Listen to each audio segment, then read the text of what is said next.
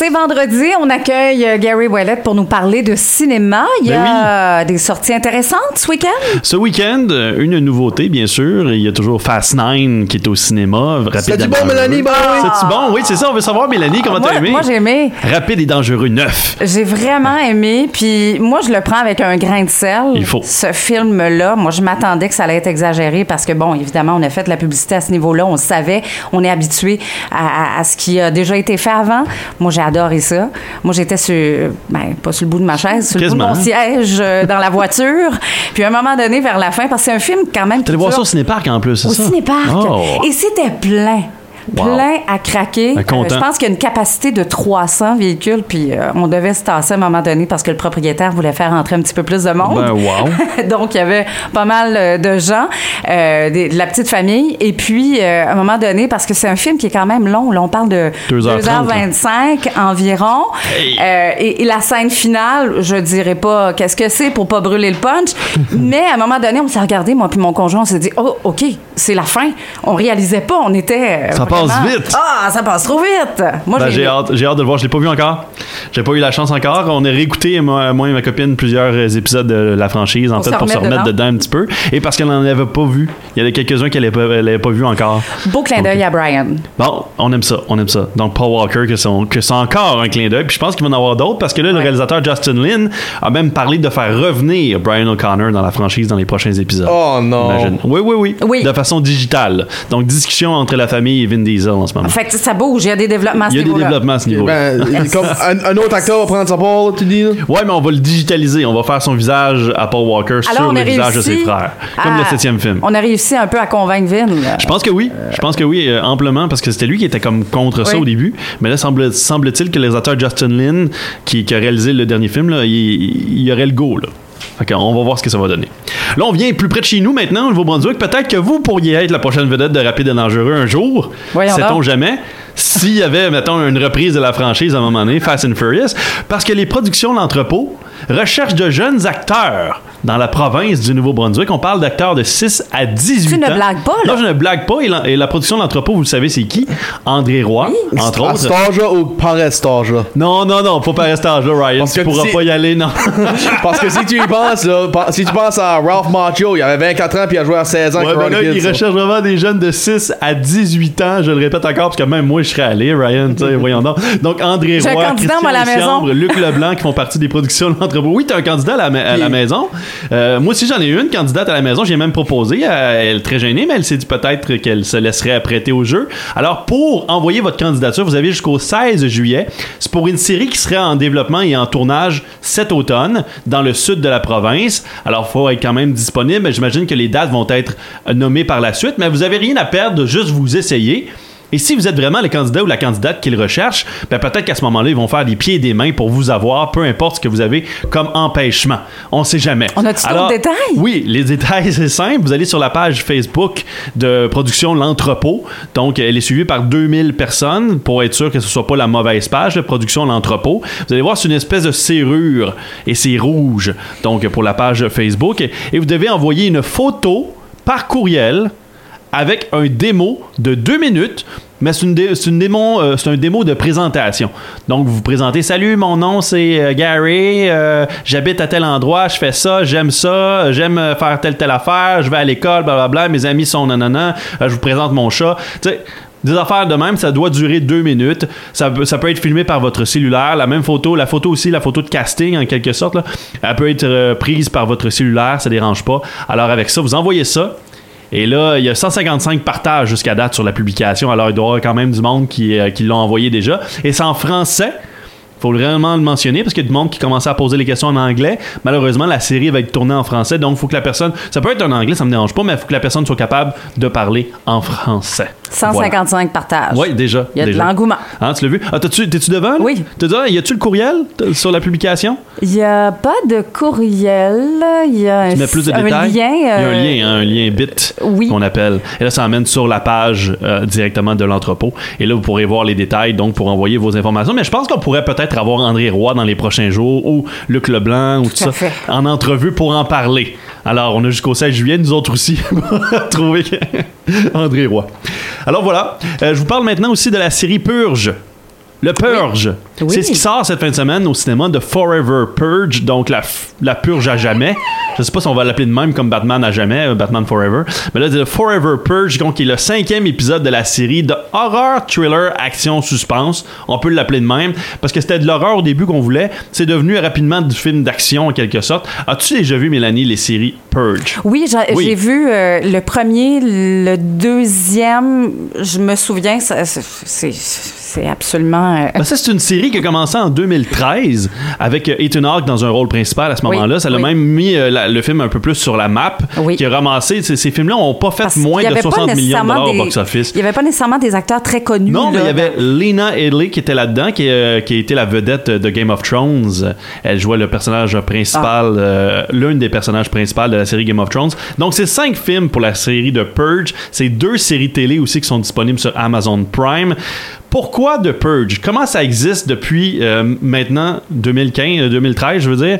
C'est le réalisateur et, ré- et écrivain, scénariste James de Monaco, qui vient, lui, de Staten Island à New York, qui a grandi aussi à Brooklyn et qui, à un moment donné, avec sa femme qui était docteur, se sont fait presque tuer par un chauffeur sous.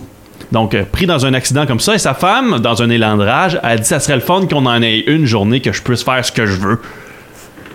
Sais, dans un Oui, élan de rage, ah oui. des fois on dit des affaires. Ben lui, il a pris ça dans sa tête, puis il a fait ben Ah. voyons donc, ça serait pas pire, ça, une journée que le monde pourrait faire ça, effectivement. Alors, un film qui nous présente une espèce de fiction de réalité possible d'ici quelques années où est-ce qu'un président comme à la Donald Trump tu sais ça fait arriver là laisse un deuxième mandat à Donald Trump peut-être que ce serait arrivé on sait jamais présente cette situation-là. Et là, dans le film, bien sûr, c'est les New Founding Fathers of America, donc les nouveaux fondateurs pères de l'Amérique, qui décident d'implanter cette journée de purge, un 12 heures en fait, où est-ce que vous avez le droit de faire ce que vous voulez. Mais bien sûr, il y a quand même quelques petits règlements. Vous ne pouvez pas tuer des personnes qui sont en immunité, des personnes politiques de niveau 10 et plus. Et après ça, ben, vous pouvez pas non plus utiliser des armes à feu de catégorie 5 et plus. Donc les explosifs sont interdits, supposément, dans la série, parce qu'il y en a quand même qui arrivent pas mal. Et euh, vous pouvez... euh, ben, en fait, il n'y a pas de pompiers, il n'y a pas d'ambulance, pas de policiers durant toute cette soirée-là, donc 12 heures de temps. Ça commence à 7 heures le soir, ça finit à 7 heures le matin au lever du soleil. Et ça, ça se passe une fois par année aux États-Unis. Pourquoi je dis aux États-Unis? Bien, je marque là- là-dessus vraiment, c'est qu'en en France, le film s'appelle American Nightmare. Sais, pour être encore plus clair que ça Ouais. vient de nos compatriotes Ouais. et que si ça démarrait quelque part, ça démarrait sans doute aux États-Unis, ben c'est ça, on présente ça, effectivement. Dans le premier Purge, c'est une petite famille qui se fait attaquer. Dans le deuxième Ouais. Purge, c'est Anarchy. On se retrouve un petit peu plus dans la ville, on voit un petit peu plus comment ça se passe durant une soirée avec du monde qui, qui s'amuse un petit peu trop dans une ville. Après ça, il y a le Purge Election Year, où est-ce qu'on a un parti politique qui veut contrer cette purge-là. Et ça, c'est 20 ans plus tard. Donc, on est rendu à 20 ans de purge à ce moment-là. Et ce qui se passe, c'est que là, on enlève le règlement où est-ce que les gens politiques sont en immunité. Et là, on peut tuer les gens politiques. Pourquoi? Dans le film, dans le film on, on permet ça? C'est qu'on veut tuer le gars qui veut enlever la purge et qui veut être élu, bien sûr. Après ça, il y a eu le First Purge, donc la première purge, qui est sortie, qui nous a présenté qu'est-ce qui s'était passé dans ce monde fictif-là en 2017-2018, alors que sur l'île de Staten Island, là d'où vient James de Monaco, on présente les premiers candidats qui ont participé à cette tentative-là de purge et comment ça pourrait se passer et comment ça s'est passé à ce niveau-là pour la First Purge. Il y a eu The Forever Purge qui sort cette fin de semaine-ci. Là, on est dans l'après-election year. Ça veut dire que ça se passe deux ans après le dernier épisode. Mais en fait, ça se passe pas mal tout de suite après le dernier épisode où est-ce qu'on a eu le président qui a été élu, qui a enlevé la purge. Et là, ben, il y a un groupe de sudistes je les appelle comme ça, ils, appellent, ils habitent au Texas, qui vont rencontrer une famille qui, qui, qui fuit un cartel mexicain, qui s'en vont se réfugier au Texas, et malgré eux, malheureusement, vont se retrouver devant une gang qui, eux autres, ont décidé que même si la purge est terminée, que leur purge à eux n'est pas. pas terminée. Donc, ils vont tenter de tuer du monde à travers ça. Et là, c'était censé être le dernier, dernier, dernier film. Censé? Mais bien sûr, parce Ah. qu'il y a eu des entrevues récemment dans la sortie du film.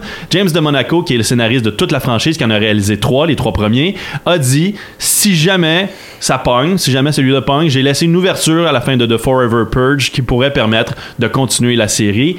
Alors, on verra. Le principe de The Purge est très politique.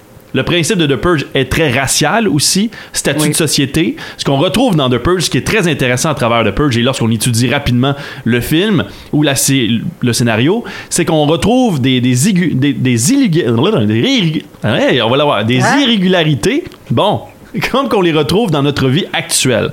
Donc des groupes de gens qui sont visés par la violence, des groupes de gens qui sont souvent mis de côté par la société, donc les pauvres, les personnes racisées, les personnes qui sont vues comme ayant une orientation sexuelle hors norme. Donc toutes ces personnes-là sont visées par la société actuelle sans violence entre guillemets, je mets des guillemets parce qu'il est censé avoir une certaine protection à ce niveau-là aujourd'hui. Mais là, dans The Purge, on extrapole ça et on permet justement cette violence-là et on, on découvre la vraie nature humaine à travers The Purge. Moi, je pense que c'est un constat social nécessaire de Purge. Euh, c'est un, oui, dans le sens que ces films-là ont une raison d'être quand même. Ça démontre à quel point il y a un problème dans nos sociétés actuelles. Ça démontre à quel point notre notre éducation mérite d'être changée. Ça démontre aussi à quel point ben, il y a plusieurs groupes qui méritent d'avoir un petit peu plus de lumière et de permettre une égalité vraiment, euh, qu'on parle de classe, comme je l'ai dit, qu'on parle de race, qu'on parle d'orientation sexuelle, ça mérite vraiment à ce moment-là de, de faire, de se poser la question comme est-ce que tout le monde est égal aujourd'hui dans un monde qui est censé pouvoir permettre cette égalité-là? C'est intéressant. Hein, Il y, a- y y y du monde, il y a des philosophes qui ont souvent mentionné cet, cet aspect-là. Il n'y a pas de pays pauvres dans le monde. Il n'y a que des gens pauvres dans des pays riches. Donc, c'est ce qui se passe. Donc, quand on parle de, de pays sous-développés, ben, ces pays-là sont sous-développés souvent parce que les gens qui les gèrent veulent garder ça ainsi, parce que les autres sont dans leur richesse, sont dans leur bien-être, et là, ben, celui des autres leur importe peu. Ouais. Et là, ça fait des gens pauvres dans des pays qui ont cette richesse-là. Belle réflexion. Parce que souvent, ben, on retrouve ces pays-là, c'est le diamant en Afrique. On retrouve du pétrole aussi en Afrique. On retrouve du pétrole dans le sud. On retrouve du, pé- du pétrole dans- en Asie ou en, en Moyen-Orient. Donc, je veux dire, il y en a de la richesse à travers le monde. C'est un choix, je pense, politique. C'est un choix gouvernemental, souvent, d'avoir des gens pauvres à l'intérieur de ton propre pays, de ta nation. En tout cas, fait que je pense que c'est euh, un petit peu le propos de The Purge. Et si les gens sont intéressés par cette série-là, bien sûr, encore une fois, c'est le nouvel épisode, le cinquième de la franchise qui sort cette fin de semaine. Et euh, je pense pas que ça va faire un gros carton au box-office, malheureusement, mais ça coûte que 18 millions de dollars à produire quand on le nomme de même. Et en plus de ça, ils ont reçu 6,5 millions de la part de la Californie pour tourner en sol californien. Parce que souvent, il y a des, des crédits taxes Oui. quand, oui. les, quand les films décident Oui. d'aller à tel endroit, tel endroit, comme Montréal, tout ça, peut-être que le Nouveau-Brunswick devrait se mettre là-dessus à un moment donné. Oh. Oui, ouais, ouais. Ah ouais? Parce que là, à Terre-Neuve-Labrador, il y a un film qui va être tourné là euh, prochainement. Et là, je- le film m'est sorti de l'esprit totalement, je m'en excuse. Mais Terre-Neuve-Labrador va avoir une grosse production de son côté à elle. Et? Nouveau-Brunswick, L'année prochaine? L'année prochaine. Ah, ça, ok. Sans doute, c'est la fin de l'année, euh, le début de l'année prochaine. Donc, il y a un tournage là-bas qui se passe d'une production quand même assez importante. Et euh, je trouve que Nouveau-Brunswick met pas assez d'emphase là-dessus. De présenter, tu sais, tout ce que ça prend, là, c'est un, un beau livret, un beau catalogue à envoyer à Hollywood pour dire on existe. Voici ce qu'on vous propose comme, comme euh, ville, comme attrait touristique, comme Ouais. nature, et ainsi de suite. Vous avez un western à tourner, on a ça. Vous avez un film d'action à tourner, on a des petites villes, on a ça, ça, ça. Vous pouvez faire ça, on a des allées. Tu sais, il faut prendre des photos, faut juste proposer ça. Eux autres, là, sont imaginatifs, là si ça coûte pas cher, puis qu'ils peuvent trouver un moyen de tourner de cette façon-là à tel endroit, ils vont le faire. Vous savez, moi, j'étais à Montréal quand on a tourné de Punisher à un moment donné, puis dans les ruelles de Montréal, il n'y avait pas de neige. Là. Ben, eux autres, ils ont créé de la neige. Non, en fait, non, excusez-moi, c'était l'hiver, il faisait froid, il y avait de la neige. Ils ont fait fondre la neige pour tourner. Oh. Parce que les autres, dans leur Ah film, c'était pas l'hiver. ouais. Punisher avec Thomas Jane, là, de Non, le deuxième, Punisher Warzone. Donc, euh, tu sais, c'est toutes ces possibilités-là. Hollywood les a. Donc, tout ce qu'il faut, c'est proposer. On a un beau pont, JC Van Horn. On a des ponts à Fredericton aussi. Donc, c'est possible de transformer ces villes-là, de faire à croire qu'ils sont ailleurs, alors Ouais. qu'ils tournent ici. Tout ce que vous avez à faire en tant que gouvernement, c'est de proposer des catalogues, dire aux gens, lorsque vous venez tourner au Nouveau-Brunswick, vous avez un rabais de taxes de temps. Les retombées économiques vont être énormes Non. dans la ville. Tout à fait. En tout cas, ben ça, c'est une autre Ben, question. Puis c'est une, c'est une les- question fiscale aussi, parce que c'est sûr qu'il y a des gens qui sont contre ces crédits de taxes-là. Mais moi, je pense qu'à un moment donné, il faut faire des choix. Il faut peser le pour et le contre. Ouais. Et quand c'est possible, faut le donner. Quand c'est pas possible, on le donne pas. Ça finit là. Mais au moins, présenter un catalogue. Au Il moins, pourrait y avoir des, des- des- des productions Oui. ici. On a des champs en profusion.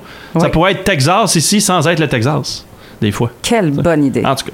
En tout cas, Voilà. d'autres choses? Non, mais c'est tout, c'est tout. C'est tout Ben, pour cette fin de moi, je vais cette ajouter semaine. une parenthèse. Vas-y, une Parce- parenthèse. Ben, on a, vous avez parlé des films que vous avez vu la semaine passée au théâtre. Moi, je n'ai vu une, une aussi. Qu'est-ce que tu as vu? Peter Rabbit 2. Ah oui, puis? Puis, moi, j'ai trouvé ça bon. The Runaway. J'ai- J'ai j'ai pas vu la première avant que j'ai été au théâtre. Ah, Ok. Ensuite, t'as- t'as t'as- t'as vu le premier? Oh, J'ai vu le premier le, le matin itself parce que je m'ai fait demander on va au théâtre, veux-tu venir voir? Euh, Qu'est-ce que vous écoutez? Ça, euh, Peter Rabbit 2. J'ai pas vu un encore. Ben, oh, ok. Que là, t'as écouté le 1. Ouais. so. Ben, ça, pour enfants, c'est sûr que c'est une belle option au cinéma en ce moment. Ben, pas nécessairement pour enfants. Trust-moi, il y a eu des affaires que adultes là-dedans. Ah, bon, bon, bon. Ah, il y a ben, des toi, peut-être tu les comprends, mais les enfants, ils vont des regarder lapins. sous-entendus. bon, on se souhaite un bon cinéma. Bonne fin de semaine. Bon week-end.